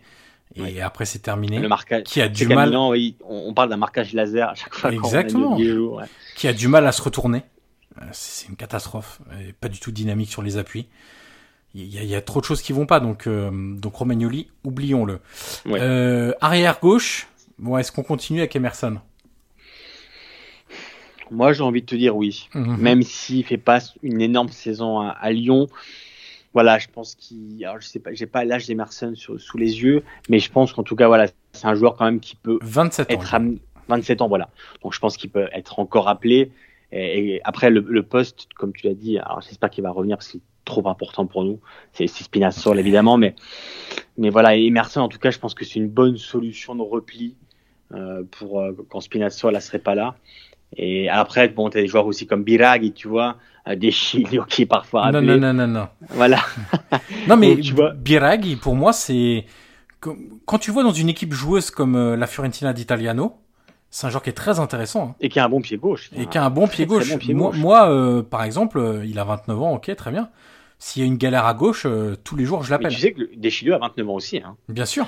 Donc, euh, je pense que tu vois, si, si tu fais Spinazzola, Emerson et, et Biraghi, voilà, il, y c'est a, pareil. il y a deux autres solutions derrière, Guillaume. Tu me dis ce que t'en penses. La première, Luca Pellegrini, de la Juve, 23 ans. Oui. L'autre derrière, à qui on pense pas toujours, mais parce qu'il a un rôle aussi un peu hybride en club, c'est Federico Di Marco. Oui, c'est vrai. C'est vrai parce que, bah, comme tu l'as dit, euh, il est un peu ballotté dans le, dans le 3-5 de Inzaghi, donc c'est un peu compliqué de lui donner un poste défini. Mm. Mais c'est sûr qu'en, voilà, lui aussi, en parlant de pied gauche. il a- Lui, il m'intéresse. Ouais, exactement. Di Marco, qui est encore assez jeune en plus, c'est un joueur qui clairement aussi peut, peut rentrer dans le, de- le- dans le giron de la nationale. Et pour revenir à Luca Pellegrini, je suis d'accord avec toi, avec la, la Juve. Après, avec Alexandro, dans, dans cette forme-là, c'est pas très compliqué. Mais, mais en tout cas, il a montré des choses intéressantes. Il l'avait déjà fait à Cagliari à l'époque. Euh, voilà, c'est aussi un latéral qui me plaît beaucoup. Donc, euh, non, c'est des noms, oui, qui sont tous plausibles pour le, pour le rôle. Après, voilà, qui pour moi est attribué, si tout se passe bien, à Spinazzola là-dessus, je pense qu'il n'y a pas beaucoup de débat. Mais Guillaume, il y a un seul truc qui me gêne avec Pellegrini, euh, Luca, du coup, parce qu'on parlera de Lorenzo après, euh, c'est qu'en fait, il est incapable de finir un match. Physiquement, il est tout le temps avec des crampes à la fin du match, tout le temps la petite gêne musculaire, la petite alerte, le petit, le petit truc qui va pas. Et... Parce qu'il a pas l'habitude d'enchaîner en plus. Ouais, et puis c'est un joueur qui est quand même sujet aux blessures aussi. Donc euh... c'est dommage parce qu'il est suspendu là pour Winter. J'aurais bien aimé le voir dans un, dans un match comme ça. Ouais. Qu'il aurait probablement joué, mais oui, il y a aussi évidemment un problème de blessure parce que le potentiel a toujours été là, mais sa carrière pour l'instant a toujours été tronquée par des blessures parfois même euh, plus importantes. Donc euh, oui, c'est sûr que c'est un vrai problème aussi d'autonomie, de, gestion de, du physique. On va passer un peu vite sur le milieu de terrain parce qu'on a commencé à l'évoquer sur quand on a parlé de, de Jorginho, mais on va juste faire un petit name dropping pour rappeler quand même que le réservoir est, est assez important. Euh, donc on a Verratti, euh, on a Barella, on a Tonali, on a Locatelli, on a Lorenzo Pellegrini, on a Matteo Pessina, on a, on a, on a, on a. Euh... Ouais, je suis pas très fan de Christin. C'est vrai. On a, on a euh, Fratesi qui pour moi, alors non pardon, on était dans le 11, donc je vais pas l'évoquer tout de suite. Euh, donc on a tout cela au milieu de terrain, euh, ça fait déjà pas mal, et on verra dans ceux qui peuvent rejoindre le groupe de manière durable, on aura aussi quelques noms. Et puis on attaque, mon cher Guillaume, si je te dis que il est essentiel aujourd'hui de donner beaucoup plus de temps de jeu à. Bon, ça va pas te surprendre, et voilà, mais c'est Zaniolo, t'en a parlé. Euh, Skamaka, on l'a déjà dit, et aussi Raspadori, parce qu'on a, bizarrement, on a aussi vu que contre la Turquie, dans un match qui comptait pas, mais avec une équipe turque qui, qui était, euh, qui alignait les titulaires, euh, bah, qu'il était tout à fait capable de, de répondre présent aussi. Hiring for your small business? If you're not looking for professionals on LinkedIn, you're looking in the wrong place. That's like looking for your car keys in a fish tank. LinkedIn helps you hire professionals you can't find anywhere else, even those who aren't actively searching for a new job but might be open to the perfect role. In a given month, over 70% of LinkedIn users don't even visit other leading job sites. So start looking in the right place. With LinkedIn, you can hire professionals like a professional. Post your free job on linkedin.com slash people today. Et c'est, tout, c'est, des joueurs quand même globalement jeunes. Hein. Zaniol a 22 ans. Euh, on parle de Chiesa évidemment aussi. Hein, oui, pardon, bien sûr. Et qui est un titulaire du, du poste. Après, peut-être d'autres joueurs, tu vois, comme Zakani qui, qui aussi. Mais Alors ça, c'est dans ceux qui, c'est la deuxième catégorie, ouais. Ah ok, voilà. Donc, euh, mais voilà, pour revenir au, au, titulaire, tu vois, si ta ligne attaque, euh, alors je, je, te la donne comme ça, mais Zaniol, Oscamac, Chiesa, voilà, c'est quand même pas trop mal. Bien sûr. De, de Et en quatrième donc, euh, homme, t'as un Raspadori derrière qui peut jouer aux trois postes en plus. Exactement, exactement. Donc, donc euh, voilà, c'est, c'est... en attaque au milieu, je pense que on a les solutions. Et tu sais alors, on va pas non plus euh, dériver là-dessus, mais je me demande si, si, si Mancini avait aligné cette compo-là. Alors après, c'est, toujours simple de le dire aujourd'hui, hein. Mais je me suis demandé quand même cette nuit, parce que j'avais du mal à dormir, je me suis dit, mais est-ce que s'il avait aligné ce 11-là face à la Macédoine, est-ce, qu'on aurait été éliminé quand même? Je sais pas. Bah, on, difficile. On, on, non, mais bien sûr, évidemment que c'est difficile. Mais tu vois, des fois, voilà, une question un peu simpliste comme ça, je me suis dit, mais tiens, si après l'enjeu n'est pas du tout le même, c'est toujours plus simple de jouer un amical contre la Turquie qu'un, qu'un demi-finale de barrage contre la Macédoine. Euh, mais en tout cas, voilà, je me suis demandé, voilà, c'est juste comme ça. Mais en tout cas, l'attaque, moi, Daniel, Oscar Macaquiez, voilà, pour moi, c'est l'attaque de, de, de demain. Là-dessus, il n'y a pas beaucoup de, de, doute. Deuxième catégorie, Guillaume, les joueurs qu'on aimerait voir plus dans le groupe ou appeler pour la première fois. Je te soumets tout de suite trois noms. Euh, Davide Fratesi. Bien sûr. Tommaso Pobega. à l'Inter. Hein. Voilà. Tommaso Pobega. Très Et... bon avec le... Alors, lui aussi, hein, sa position est un peu. Euh, c'est compliqué. Le... Alors, ce qu'il joue assez haut avec euh, le Torino de, de Juric. Ouais. Mais on rappelle qu'il est en prêt par Milan. Il devrait revenir l'été prochain. Il va revenir et tu sais quoi? Il va être très important aussi pour les listes UEFA. Parce que Milan ouais, est en vraie galère sur les formés au club et formés en Italie. Bien sûr. Et, mais tu le mets où du coup Pobega dans le 4-2-3 par exemple Alors, si c'est en 4-3-3, ça reste en 4-3-3 pour moi, c'est relayeur gauche. Ouais. Et 4-2-3-1, ça serait pas mon option prioritaire. Ouais. Non, parce que tu vois, s'il revient à Milan, quand même, il. il ah, tu veux dire à Milan, pardon, excuse-moi, oui, dans, le, dans le 4-2-3-1 du Milan Bah, dans le milieu à deux, en fait. Il, a fait aussi euh, à Spezia dans un milieu à deux. Euh, il en est capable. Euh, il a le volume de jeu pour le faire. Il a le volume de jeu pour le faire. Mais dans le 4-3-3 de la sélection, je le vois bien relayeur gauche en solution. Euh, devant la défense seule, non. À droite, non. Relayeur gauche, oui. Comme il est fait avec les U21 d'ailleurs.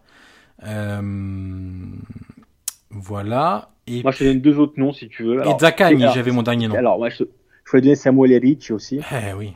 Voilà. je sais que tu aimes beaucoup et, que moi aussi. Et un joueur aussi qui cette année me, me plaît, alors il est un peu plus âgé, il a 24 ans, c'est Mandragora. Voilà, mm -hmm. alors c'est un peu plus avancé dans l'âge, c'est encore assez, assez jeune, mais voilà, c'est aussi un joueur qui, qui me plaît. Voilà. Et Ricci, je pense que, et, et, encore une fois, un joueur comme Fadjol qui, qui rayonne avec l'U21, c'est aussi un joueur qui pour moi est amené à, à monter, même si tu l'as dit, le milieu quand même est, est fourni, donc c'est c'est assez compliqué aussi de se faire des places, mais voilà, il y a quand même beaucoup aussi dans le réservoir. Tu as des joueurs de qualité qui sont là, présents pour, euh, voilà, pour apporter leur, leur, euh, bah, leur qualité justement au, au, milieu de terrain. Alors dans la troisième catégorie à surveiller de près, il y a évidemment, tu viens de le citer, Fat Jolie. Euh, ouais. J'avais mis Samuel Ricci, mais il peut rentrer dans, dans, dans la Rovel, catégorie. là aussi, hein, qu'on pourrait dire. Exactement, j'avais évidemment Nicolo Rovel là, qui jouera-t-il ou pas à la Juve la saison prochaine? Mm. c'est un autre, autre débat. Euh, J'ai deux autres noms à te soumettre, c'est des défenseurs, parce qu'il y en a besoin. Le premier, pour moi, il faudrait le faire monter dès maintenant. Je sais que certains vont peut-être crier, vont trouver que c'est trop tôt, euh, mais pour moi, c'est indispensable pour prévoir l'avenir. C'est Scalvini de l'Atalanta, euh, ouais. qui commence à avoir du temps de jeu, euh, qu'il faut absolument il faut absolument qu'il joue plus, encore plus avec Gasperini à l'Atalanta. Et il faut vraiment qu'on commence parce que parce que à chaque fois que je le vois, je le trouve intéressant en fait. Et c'est pas simple de jouer à l'Atalanta aujourd'hui. Il euh, y a un niveau d'exigence qui est quand même très important. Euh, quand je le vois avec les U19, Scalvini, il est très bon. Euh, et le deuxième pour moi, c'est encore un joueur de l'Atalanta qui est prêté à la Cremonese cette saison, c'est Ocoli, qui est pour moi un, un défenseur au profil qu'on n'a pas en Italie. Euh, qui aime les duels, très rugueux, qui a quand même une qualité de pied assez intéressante, euh, qui est très très bon avec, euh, je crois qu'il a 20 ans si je dis pas de bêtises, qui est très très bon en, en série B. Je, lui c'est pas tout de suite. Je, par exemple entre, tu me demandes Scalvini et Ocoli, pour moi Scalvini est plus près. et puis dernier nom dont je parle régulièrement en optique Inter, c'est Casadei parce que je le vois avec la Primavera, parce que je le vois, je l'ai vu avec les U19 italiens il est au-dessus. Il est au-dessus, c'est un milieu moderne qui en plus est bon de la tête, qui est assez grand, qui est physique, techniquement il a pas trop de problèmes. Donc, euh, donc voilà, c'est des joueurs, euh, comme on balayait assez large. Il y a un dernier nom sur lequel je veux te faire réagir, Guillaume.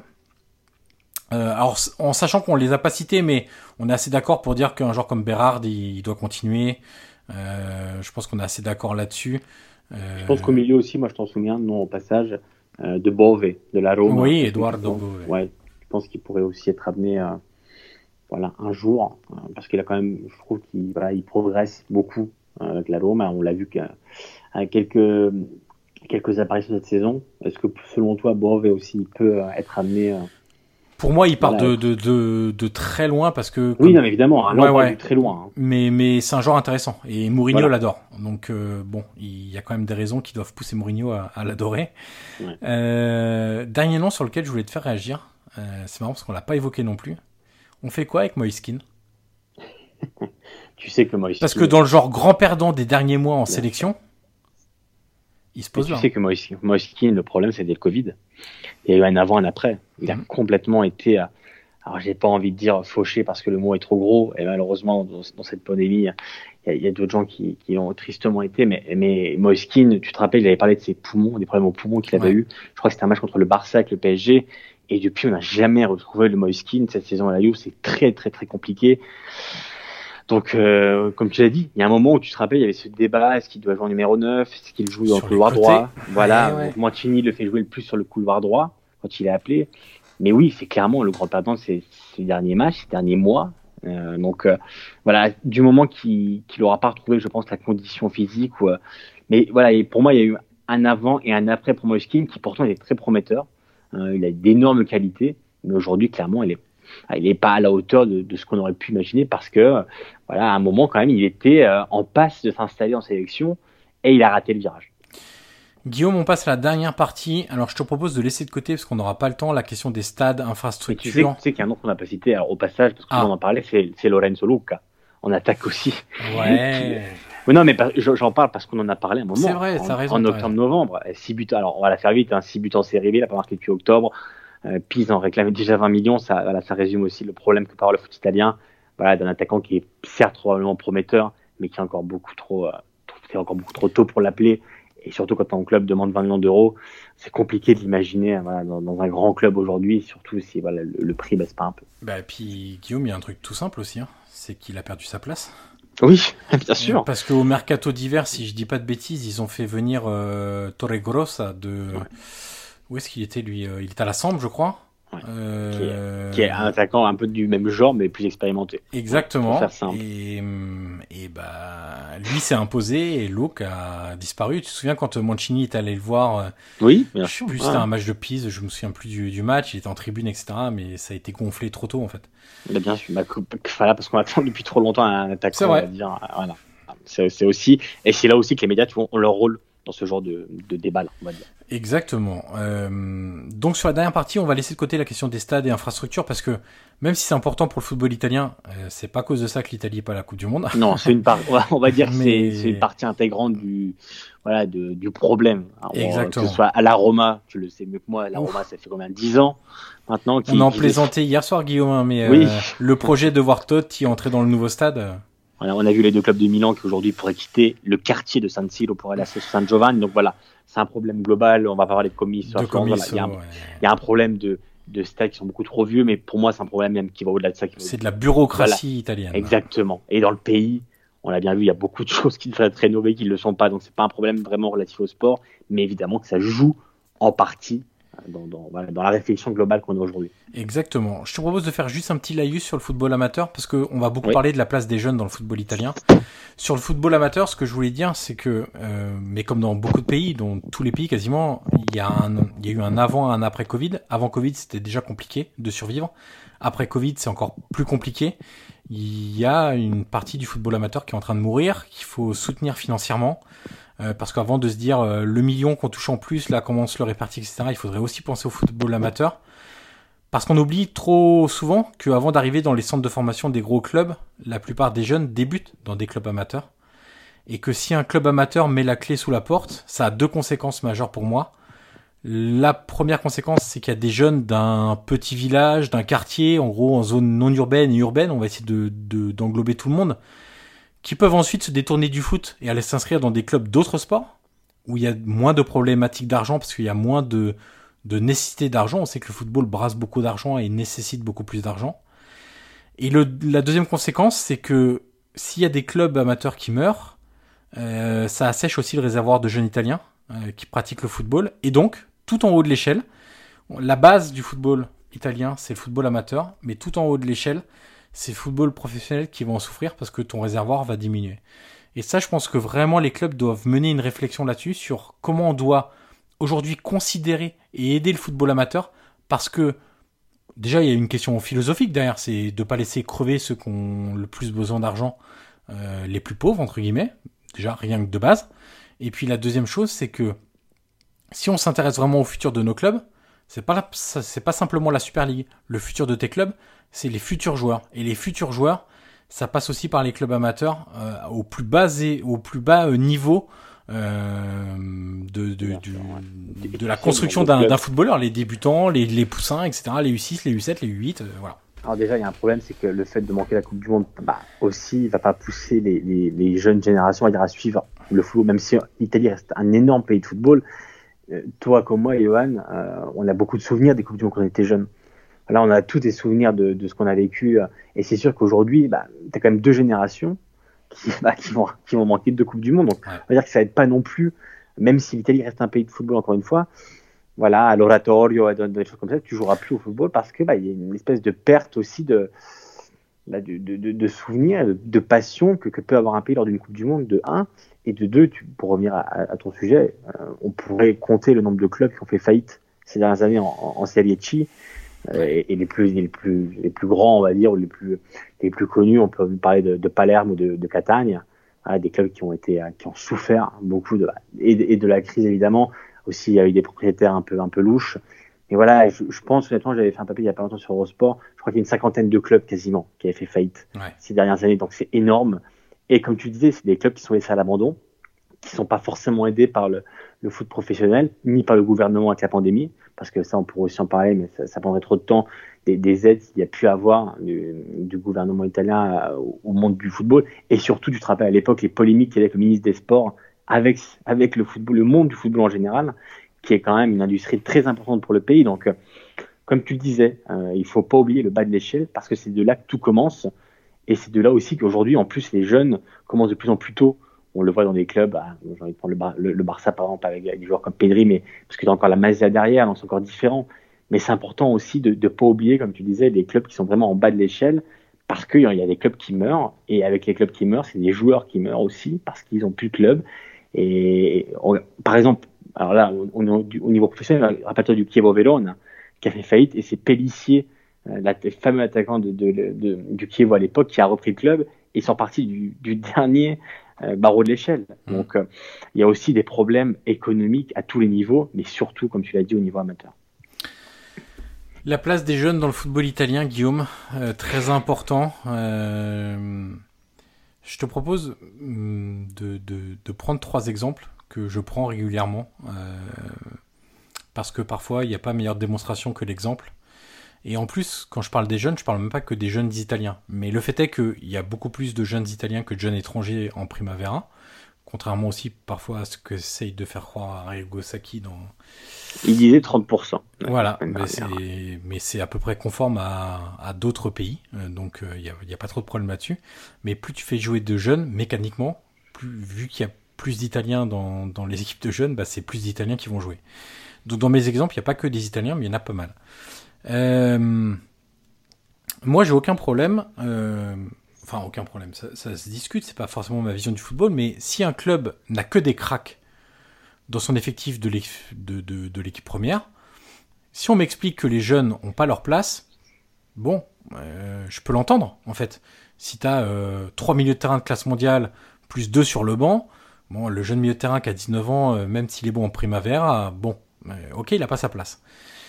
Mais moi, je, considère, je fais partie de l'école Johan Cruyff, donc c'est pas l'Italie, c'est les Pays-Bas, euh, qui, lorsqu'il a mené sa révolution à l'Ajax au début des années 2010, expliquait on ne doit plus recruter que des joueurs qui sont meilleurs que ceux qu'on forme.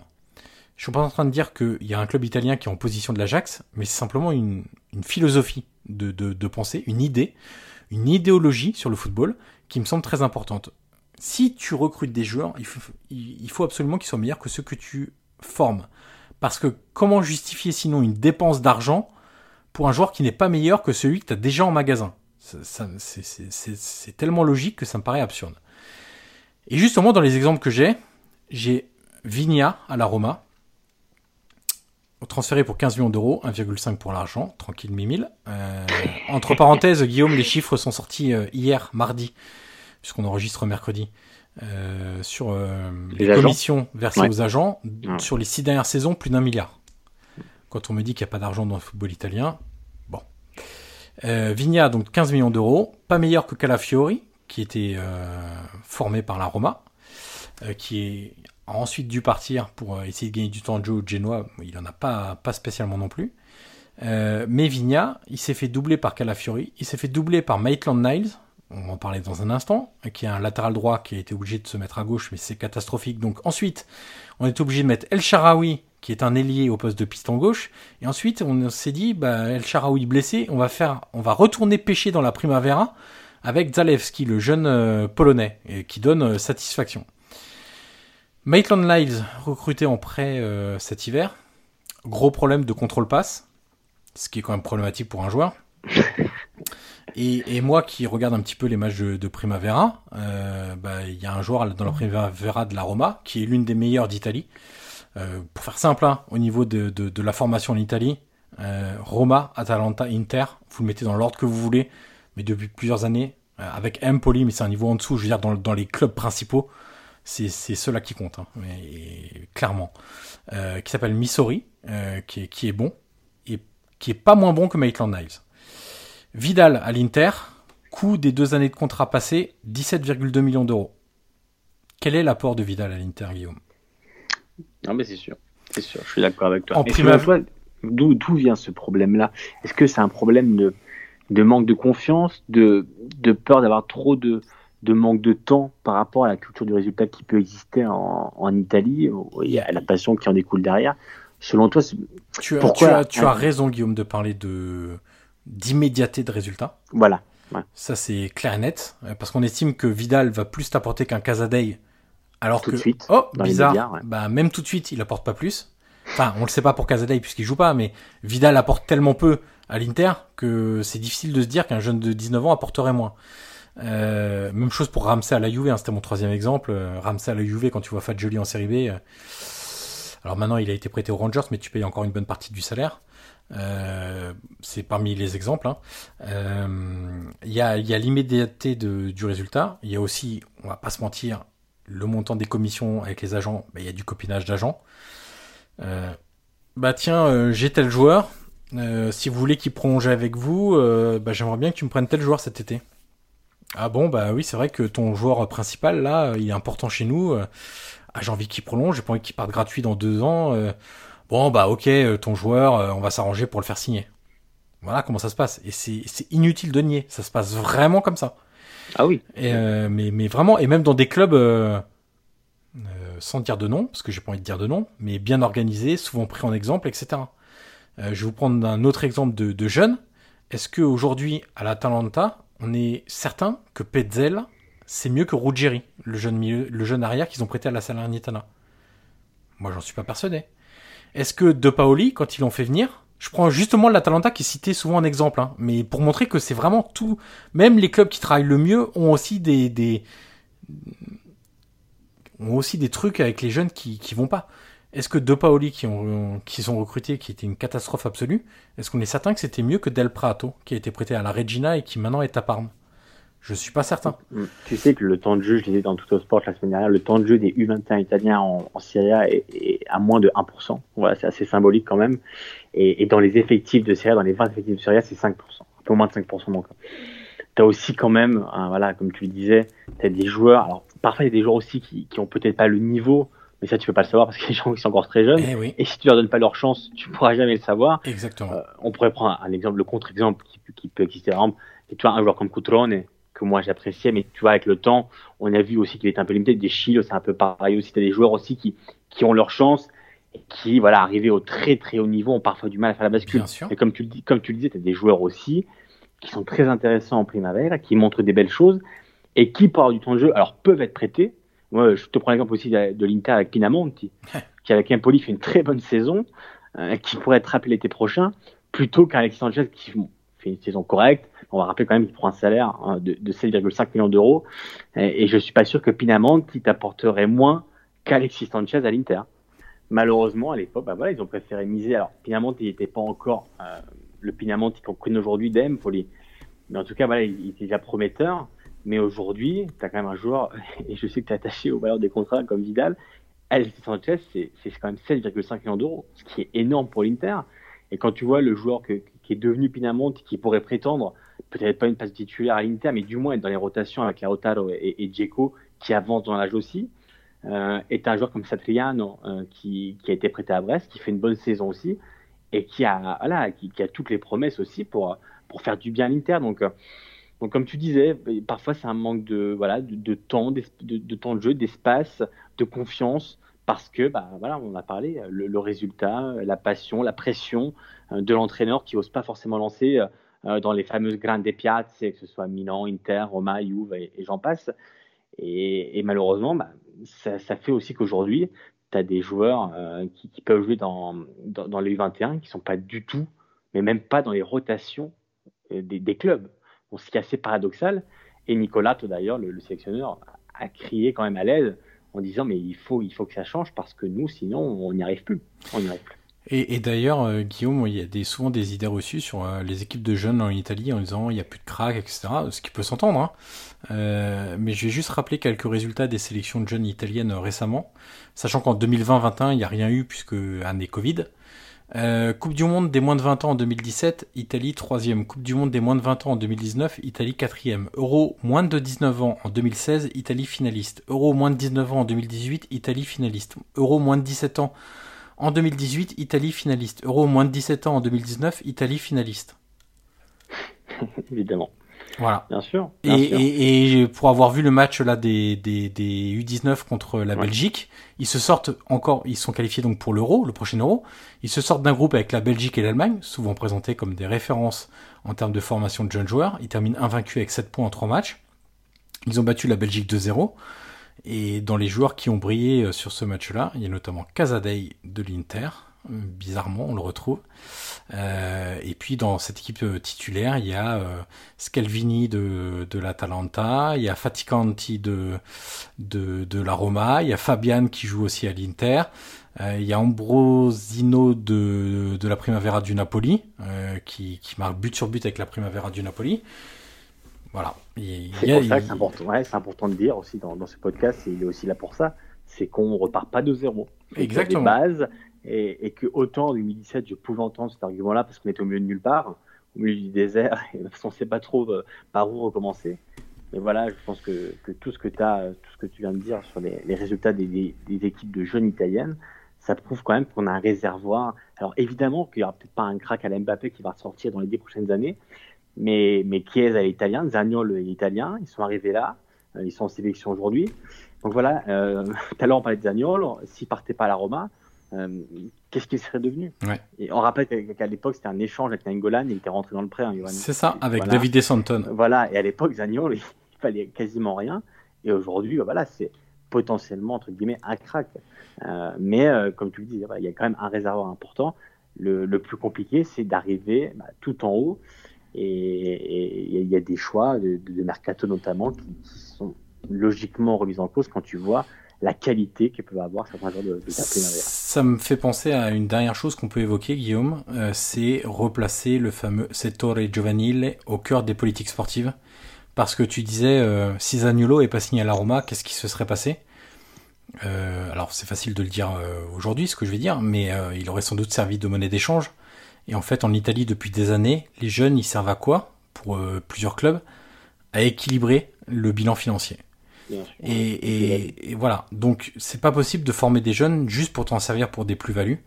Euh, la solution des U23, tu te souviens, euh, Guillaume, ça avait beaucoup fait parler. Finalement, là, il y a que la Juve qui a pris une équipe U23 qui joue en troisième division italienne, en série C.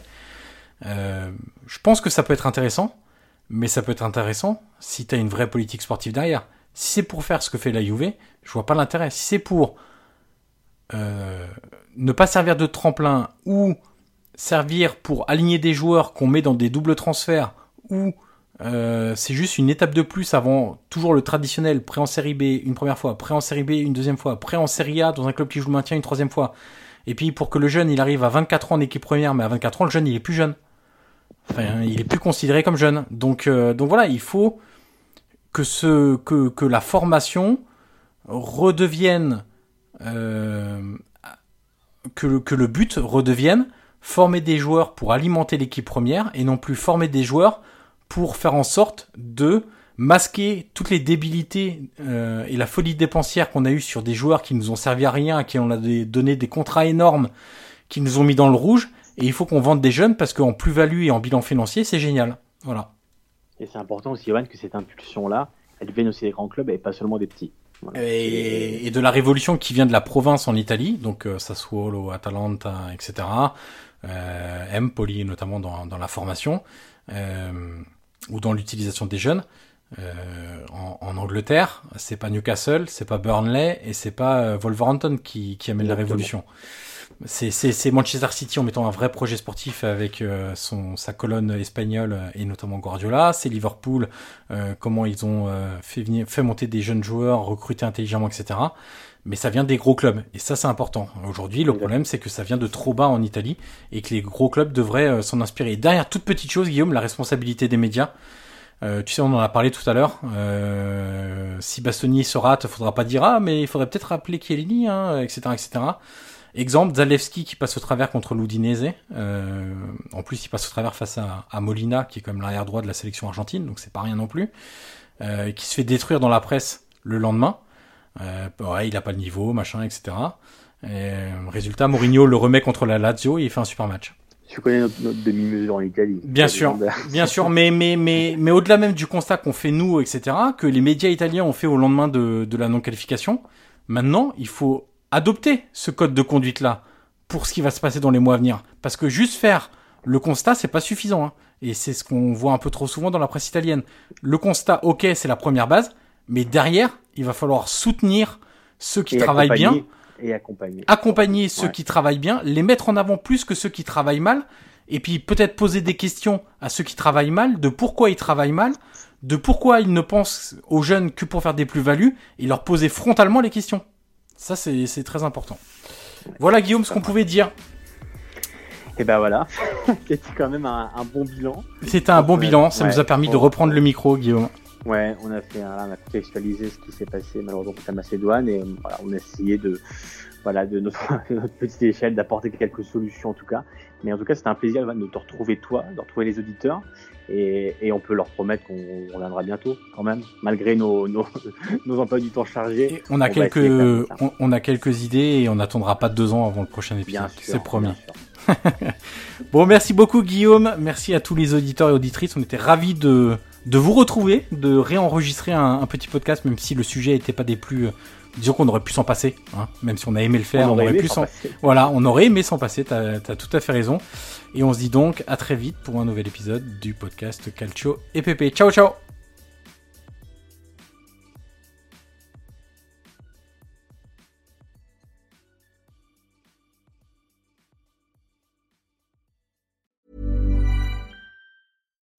When you make decisions for your company, you look for the no-brainers. If you have a lot of mailing to do, stamps.com is the ultimate no-brainer. Use the stamps.com mobile app to mail everything you need to keep your business running with up to 89% off USPS and UPS. Make the same no-brainer decision as over 1 million other businesses with stamps.com. Use code PROGRAM for a special offer. That's stamps.com, code PROGRAM.